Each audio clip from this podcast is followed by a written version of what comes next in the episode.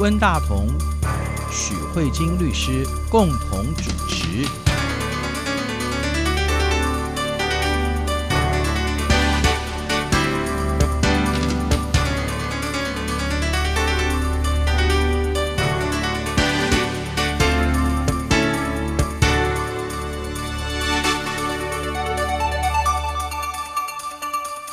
各位听众好，这里是中央广播电台两岸法律信箱，我是文大同。听众朋友大家好，我是许慧金许律师。许律师今天安排的话题呢，是要讲新疆新疆的集中营，嗯、还是思想转化营？其实他们叫做什么职业训练班？哦，对对，对职业培训好像是对之类的。是，其实这个话题在我们电台的其他的新闻节目当中有很多很多的讨论啊。那关于新疆那个集中营的问题，或是说在教育营的问题，差不多在这一年以来，相当程度的受到全世界的关注啊。因为据说有两百万人都被关在集中营当中哈，还有我们所听到，或者说我们所联络到的海外的维吾尔人，他们基本上都有亲戚都有这样的处境，这样子，所以。现在新疆的受迫害的状况，真的到了难以理解的状态。那我我想，许律师之所以会找这个话题，好像是最近所看到的一个影片还是报道，BBC 的报道有关。对，你可不可以跟我们谈谈你看到的东西是什么？我就看 BBC 的中文吧，它有一个影像，那、嗯、它的那个影片标题叫做《走进中国新疆的引号思想转化营》，嗯、然后这里面就有提到，就是说其实是中国政府邀请很多外媒记者去参访这个职业培训学校。对、嗯，那这个记者就是用他的眼睛去观察，因为其实就像温大哥讲的，就是新疆现在目前状况基本上是全世界高度关注的。嗯、那么就发现说，哎，好像监视器啊，还有。以前的那个空地啊都不见，都变成学校的操场。然后这里面呢，走到每一个参访的地点，都有高官在后面。嗯哼，然后呢，就是有很多歌舞的表演。还有就是职业的训练，比如说他会告诉你说，呃，铺床被，嗯，然后因为饭店有需要铺床被的这样的服务，然后就问他们说，哎，那这样子的训练要多久？他就就有告诉你说，呃，资质好的大概一个礼拜，资质不好四个月，然后那个、啊、就 是那个记者就吓到，就说只有就是你知道，就只有一张棉被，啊、就是就铺床哦，还有没有包括怎么打枕头什么，就只有那一张床单哦，就四个月，然后所以那记者就整个傻眼，有没有？啊、对，就有一些。很有趣的对话里面出现，然后就会发现，哎，这里面每个人好像都很欢乐这样子。然后记者就有问他，那学生就说，因为其实每一次有外媒或外宾采访的时候，政府就会跟他们讲说，请你们一定要做什么样的表现。如果表现不好，将来你可能只会去一个更不利的、嗯对你不好的地方。是。然后，所以其实外媒记者也有问这些高官，就说这些学校是怎么挑选学生的？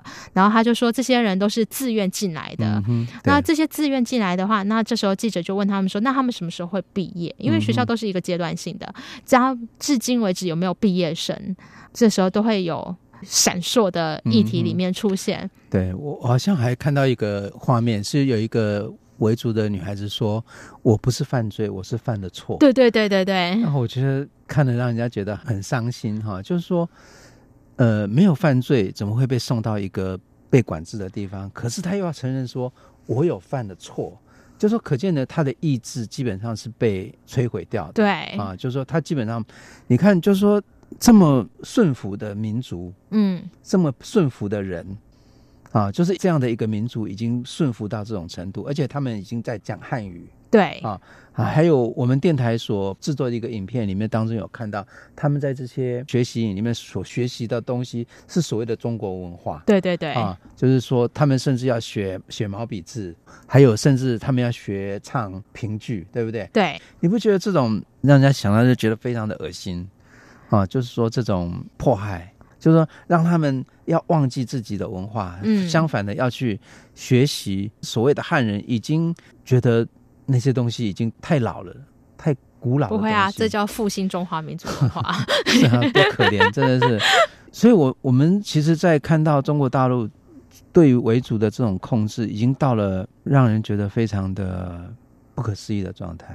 嗯，然后就是我们可以看到，其实像我觉得温大哥有刚好提到，就是说在这个所谓的官方的宣对外宣称说这是学校，嗯、这一个学校里面教学的一个最主要的目的就是汉化，化对，就是汉化，然后忘记自己的原来的文化，所以这里面所有的教育，包括讲中文，对，我觉得其中可能还有一些比较恐怖的，就是强迫他们要吃猪肉。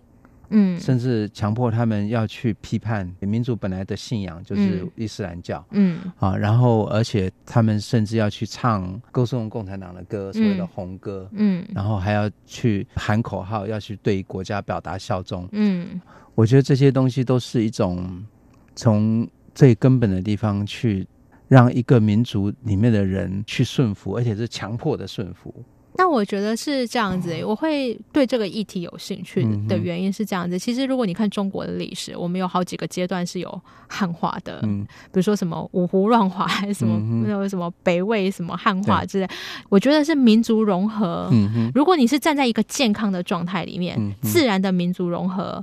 这个是可以接受的，可是我觉得像以现在这个国际潮流来说，就是民族跟民族之间的融合是一定会产生。比如说以台湾来说，台湾菜就台菜的本身，它其实就是一种民族融合的方式。它可能有从闽南菜结合台湾的状况，产生一个新的一个文化，是这个是没有问题的。但是现在比较大的问题是说，我们现在是想要直接好像把它。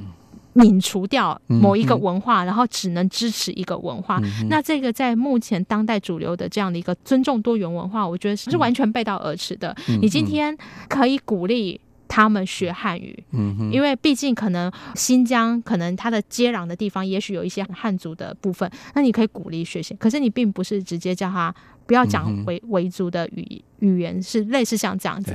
这也是为什么我觉得说，哎。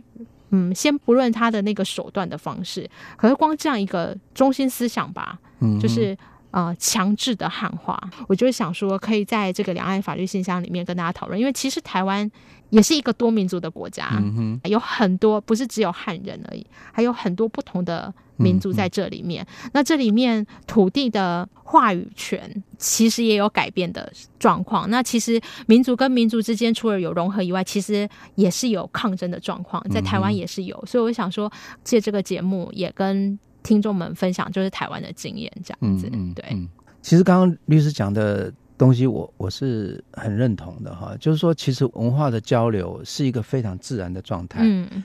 所以文化的融合，它就是一个自然的状态。嗯，可是如果透过政治的方式，对，或是干预的方式，对，它是强硬的，强迫别人去忘记自己的民族的语言、宗教、文化，嗯，然后去强迫别人去学习另外一个看起来比较强势的主流的文化，嗯的话，嗯、那么这就是一种迫害。对啊，对对对，而且其实以宪法来说，这也是违反。比如说，像温大哥有提到，就是如果是强迫一个民族去对自己原本的宗教的批判，嗯、或是比如说强迫吃猪肉，对，为的就是要更能融入汉族的文化。其实这已经违反自己的宪法所保障的宗教自由。这叫做信仰自由。对啊，就是宗教自由。对，对，其实这这已经是对人的思想的对人的尊严的否定。对啊，然后从宗教开始往上推的话，其实宗教也是一种言论嘛，所以其实也是对言论自由的否定，因为你只。能说特定被赞许的话，而不能说某些我不喜欢你说的话。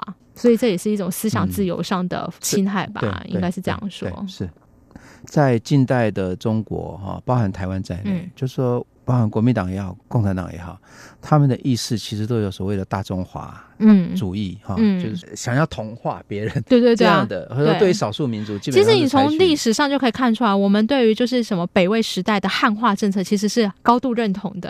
就是历史上对这样的一个评价是认同的。不，其实最近我我所看到一些呃历史研究非常的有趣，应该是说文化的融合是一个很自然的状态，所以我们现在所理解的所谓的中华文化。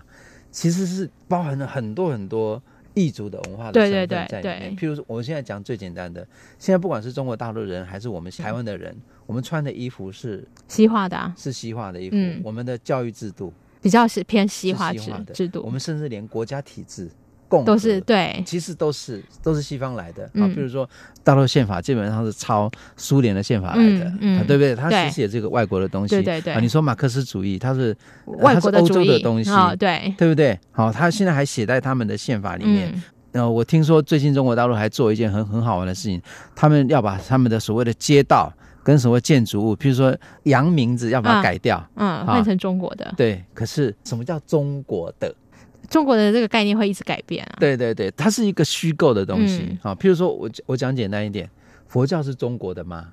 在现在中国大陆的定义里面，佛教是属于中国的，嗯，基督教是属于西洋的，嗯，可是佛教呢？它是印度的，所以我的意思是说，一个东西是是不是属于中国的，它是有一种很随意性，你知道吗？嗯嗯，我我可以理解。所以那你说马克思主义是中国的吗？所以他们现在有发展 出什么中国特色的？对对对对对对。对，在他们的标语里面，就是常常会有发展属于中国特色的。变成说什么？马克思是中国的，可是康德不是中国的，他们两个都是德国人。嗯所以，所以我的意思说，他这当中有一种非常荒谬的随意性。嗯，所以我的意思是说，最根本的文化是融合的。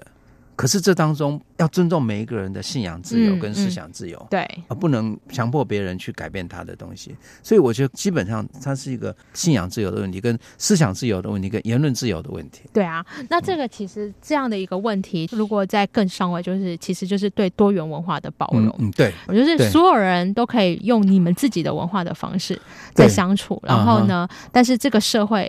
而不论是台湾这块土地，或者是土地上的任何一块，嗯，大家就是要接受这个世界上有很多跟我们不一样的人的价值观、生活观、生活习惯观等等这样的状况。这也是台湾我觉得这几年来做的非常认真的一块。对，我觉得台湾之所以会开始做这件事情，其实跟台湾在民主化之后要去接受普世价值，嗯、也就是联合国两公约所构画出来的人的那个平等权、嗯、自由权、宗教信仰自由。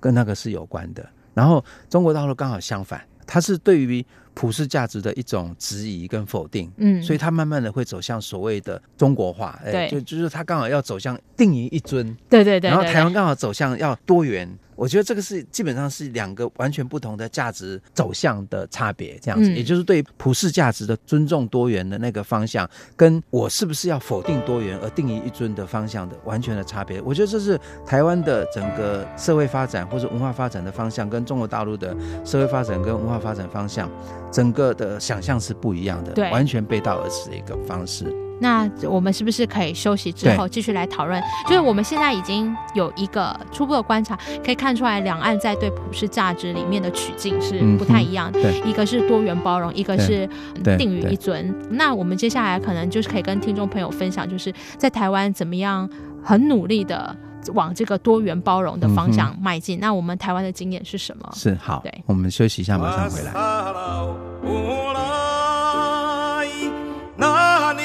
gaman gararo mayan garam. Hoian hoiai naro hayan.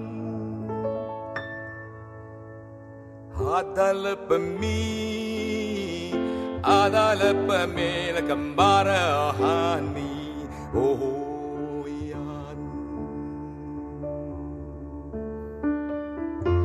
hoian, hoiaena, alohayan,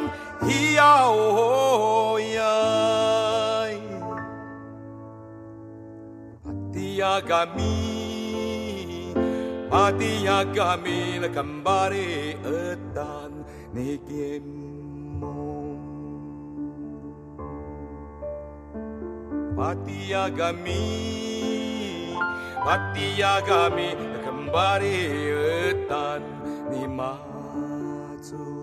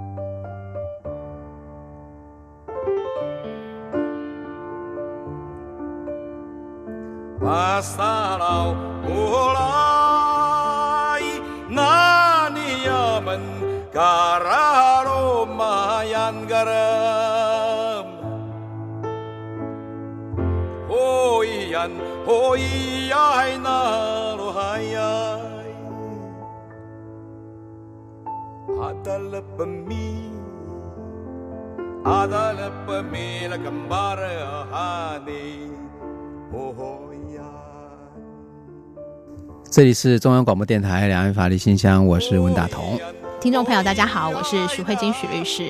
许律师在这一段要跟我们介绍一下台湾关于民族，尤其是对少数民族的保护的这一方面法律上面的趋势。呃，许律师，您认为有哪些状况比较可以反映出台湾在对于少数民族的保护方面的一些做法？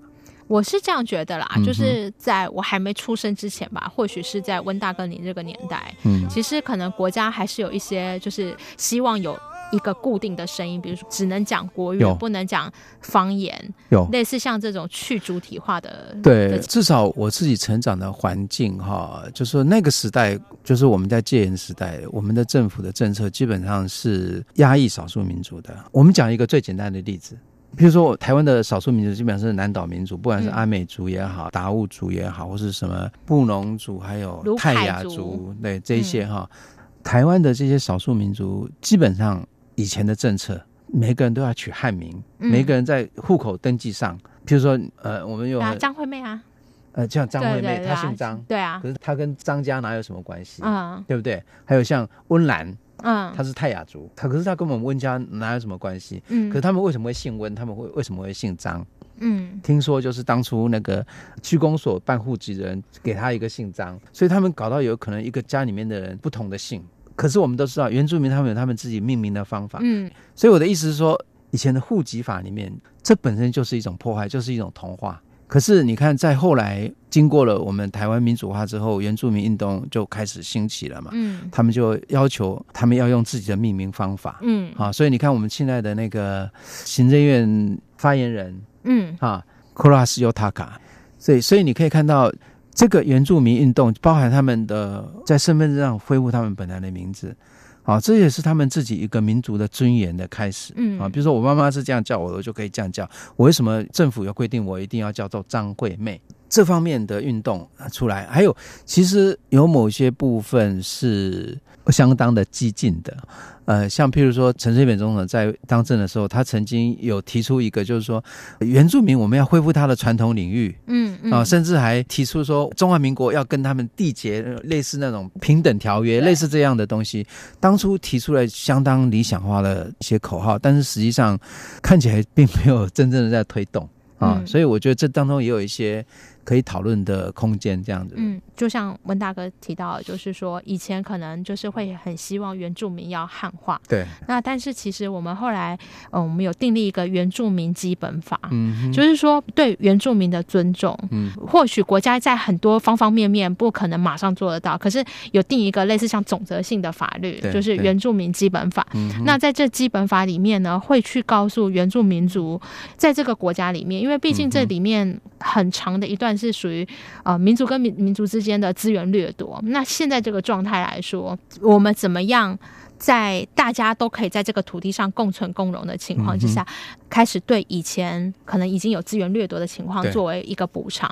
那我觉得一个最简单就是大家可以做起来，可能就是证明。所以可能就有提到原住民族自己的名字选择，还有我们台湾的那个总统府前面的大道，凯达格兰大道，以前是什么？介寿路？介寿路，哎，介寿路就蒋介石的，对对对，蒋介石很长寿。那或许没有办法把凯达格兰大道。还给原住民，可是至少开始有一些纪念性的对的意思在这样。还有一些像博物馆，其实我觉得可能在实际的政策上，政府对原住民有事实上有做过一些特别的照顾吧，应该是这样说哈。譬如说在鉴宝方面，因为我觉得应该是这样子说，就是对一个少数民族长期的歧视，这个是要透过可能优惠性的补偿把它弄回来。可是我觉得有些我觉得跟新疆不太一样的地方是说，我们怎么样在同一个环境里面接受多元文化。嗯那如果你的文化跟我的文化冲突的时候怎么办？嗯我觉得这是一个最现实的问题。我我不是不尊重你原住民，我也不是不尊重你新疆回族人。但是如果大家今天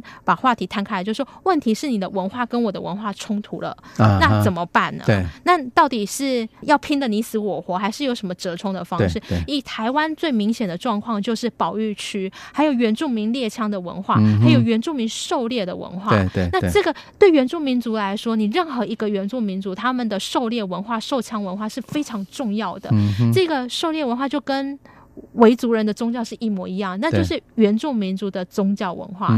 他们每年的祭典、祭祀，一个成年人的仪式，就是要拥有自己的一把猎枪，嗯、可以去山中猎出自己的野兽。嗯、然后猎完这个野兽以后，就完成成年礼。这对他们来说是一个非常重要的理念。对结果你今天我们汉民族说，不好意思，你猎那一支山枪是保育动物。我我觉得在这个争议当中，我觉得是台湾最近这几年讨论比较多的一个案例哈，就是有有一个呃原住民他王光禄啊，对王光禄，他拿着枪去狩猎，然后他基本上违反了两个法啊，枪啊，枪一个是枪炮弹药管制条例哈，就因为台湾人基本上没有在经过特别的允许之下，你不可以拥有不能持枪。炮嗯。弹药，对。不对？然后另外一个话就是保育的动物，对啊。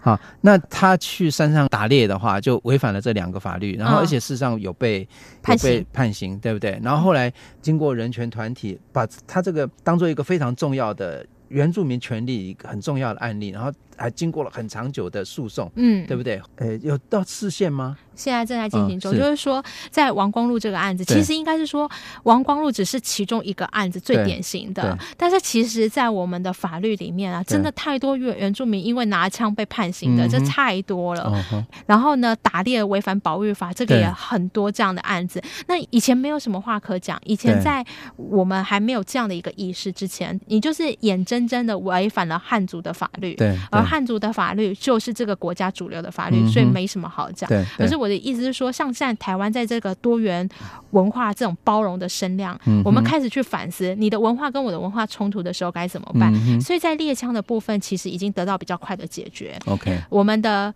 最高法院已经说了，说原住民族持有猎枪是他们自己的文化。嗯、那依照原住民基本法以及依照宪法对原住民的保障，嗯、他的这种持有猎枪跟一般人的。持有枪炮弹药是不一样的，嗯、所以不应该给予有罪的认定。嗯、OK，是，所以猎枪已经解决了，而保育动物真的就有点困难了。嗯、保育动物的话就是这这样子，就是说动物也是很重要。对啊，就只剩下比如说稀有的动物只剩下一两只，但一只被你打中了，只剩下一只，也是挺可怕的。对对。那所以王光禄的案子现在正在视线的状态，就是关于保育动物。的部分、就是这一个案子在台湾为什么重要？嗯、是因为我们最高法院很少见的。停止审理，嗯，也就是说，王光禄的这个案子，嗯，进入了司法，检察官起诉的说，啊，你就猎杀了一只保育动物，所以你违反了动物保育法，对，好，然后呢，一审、二审审理了，然后王光禄都一直不服，对，那就上诉到最高法院，嗯，最高法院呢，今天这个不是人权团体在背后推动哦，就是人权团体可能一直有在持续努力，啊、可是我的意思是说，我们的法官，嗯，我们的法官这样的一个对于多元文化的尊重，嗯，已经不是特定某个些社运。团体，比如说原住民团体，嗯、他们去推动而已，而是我们审理的法官也开始有这样的概念，嗯、对，有这样的意识。然后法官就说：“对不起，这个案子我没有办法在现行的法律之下审理，因为我认为现行的法律有矛盾，可能有违宪。可是有没有违宪？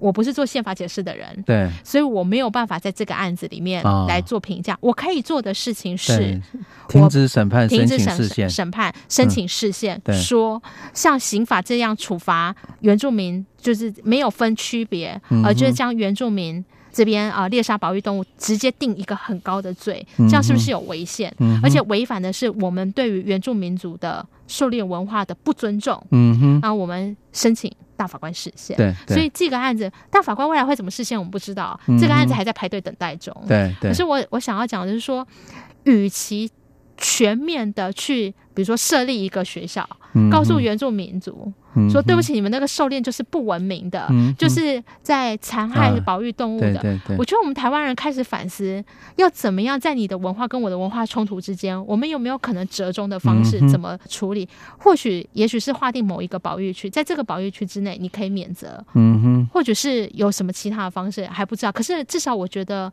不论是少数或多数民族，已经在对话、在讨论了。嗯，这个是我觉得。比较好的状态，我觉得在台湾的原住民运动当中，我觉得比较可贵的应该是说，让原住民他们的自己的声音可以发出来。对对，话再说回来，其实就是说，台湾基本上就是说，渐渐的有那种尊重不同的看法、不同的传统，嗯，或者说不同的信仰这样的一个意识，而不是只有就是说，哎，我们自己的看法。啊，就要粗暴的要求别人能够接受这样子。对啊，而且事实上，我觉得在这样的一个沟通过程中，其实我觉得像我们台湾也越来越多作家去深入去了解原住民的文化。嗯、为什么？因为当你今天如果你只是打压告诉别人说只有汉族文化是最好的，嗯、所以我们要同化你。嗯、可是如果你真的有办法创造出对话的话，你会发现原住民族的文化里面也是有很多很迷人的色彩在里面的。那这样子，他们的文化也可以反馈给我们。而不是说我们的文化是最棒的、最优秀的，所以大家一定都要听 听我们的。对啊，这这是一个非常重要的。对，我们现在已经就台湾来讲，我们的文化已经西化到这种程度了，对不对？我们还有什么呃荣耀，还说什么呃恢复中华文化啊？就是文化就是一个不断的转变、不断的融合，所以。在这个状况之下，多元的文化就变得很可贵。对啊，就说哎，我可不可能有一一些不一样的可能性？嗯啊，就是说尊重多元，也是尊重每个人的尊严，真的是这样子。对啊，嗯、所以我们今天就是从这个新疆的这个嗯呃思想转化，然后看看再从台湾的这个原住民族的。运动，嗯那因为我觉得这个是有个有趣的东西，就是原住民族并不是说在台湾原住民族的正义已经完全被落实，而是说台湾也是很努力在摸索。对对。对对，而且我觉得甚至可以说，呃，还在很高度的冲突当中。对对对对，尤尤其是像你说，呃，像蔡英文总统他刚刚上任的时候，就是曾经对于原住民有过非常好美好的承诺，乃至于我们的原住民的歌手那个班奈，嗯，曾经跟他非常高兴的在站在一起，可是过了。不久之后，本来就觉得说蔡英文总统讲的话都是在骗他啊、所以他在凯达格兰大道上经历了，你看到了到现在没还在抗争，还在抗争当中，啊、所以所以蔡英文总统本来有一个非常美好的期待，可是到最后变成蔡英文总统变成一个骗子，对、哦，所以可以看到这是这样的这当中的冲突。就说这些问题不是那么简单，说一句话就对就解决了。它有很多很多现实的问题，光光是王光禄先生那个案子就知道。你看现在还在视线等待。对对对对，对所以嗯，就说所谓的真正的正义，或者说真正的多元，并不是那么容易达到。嗯、可是我觉得台湾基本上至少有那样的一个努力的方向。啊，要去做。那、嗯、至于说是不是真的很有诚意去做，或是能做到什么程度，那这都还是很努力。可是我们还是希望，就是嗯，就是用这样的一个经验、啊，对，就是跟听众朋友分享。因为只有单纯的打压是没有办法真正做到族群融合的。对对对，呃，应该说人类的正义吧，啊，就是说在法律跟正义之间，就是很有趣的一个、嗯、一个辩证的过程吧。应该是这样说那我们今天节目由于时间关系要到这里结束了，谢谢齐律师，谢谢温大哥，也谢谢各位听众，我们下周再会，大家拜拜。就这样告别山下的家，实在不想轻易让眼泪流下。我以为我并不差，能学会。